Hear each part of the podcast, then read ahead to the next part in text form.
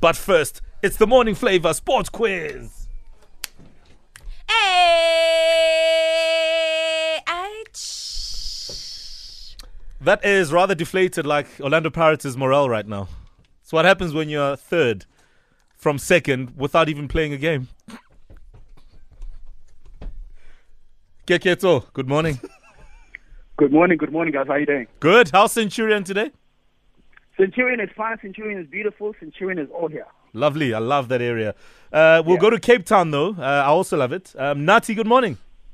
Morning, morning, my friend. How are you? I'm very well, and you? Uh, fine, thanks, man. Just a quick question, trivia, really. Um, is Cape Town in South Africa or in Cape Town? No, we are in Cape Town. Feels like over three years, man. Oh, all right, good. Uh, Owen, they're all yours. This round, two and a half minutes. Yes, it's a North versus South derby. Listen, guys, welcome to my square ring. No biting, no scratching, no hitting below the belt. Call your name out after I've completed the question. We start with question number one.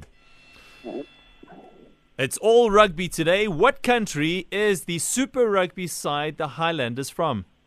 Do you get so? Nati? Kuketo. Uh, from uh, New Zealand. New Zealand is correct. Kuketo takes a 1 0 lead. Question number two. What number does the hooker wear in rugby? Do Nati? you get so? Natty. Nati. Number two. Number two is correct. The score is one all. Question number three. What national rugby team is nicknamed Le Bleu? Do you get so? Nati? Gagetso. Uh, um, it's, um, it's France. France is correct. The score is 2 1. What super rugby team does Sia Khaleesi play for?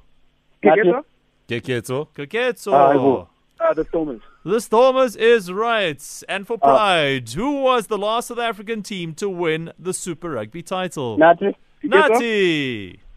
That would be the, the Blue Bulls. The Blue Bulls or the Bulls is correct back in 2010, a whole decade ago. But listen, yeah, you came a bit too late as well. Our winner today is Kaketo 3 2. Oh Thank you so much. my goodness! But, uh, but more flavor. Another You Yeah. yeah. know, you, you know what? Uh, first of all, well done to Keketo. The score is 3 2. Um, Yeah.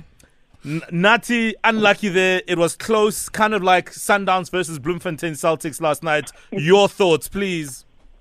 No, I just want to say thanks, man. And thanks to Keketo. He's just a good sportsman, man. No problem. Oh, Natty. Thank you so much, my brother. Wha- I mean, another question I have for you, Nati, is that um, you seem to be dissatisfied with uh, one of the decision made. Is that true? Yes, I, I can't recall my name first, but I think maybe Owen yet. Keketo. I don't know what's happening with you. All right. guys. Well, for, Yes. for your for your benefit, we're happy to just listen back to it. Not now, but um, just for for clarity's sake. But um, yeah, Yeah.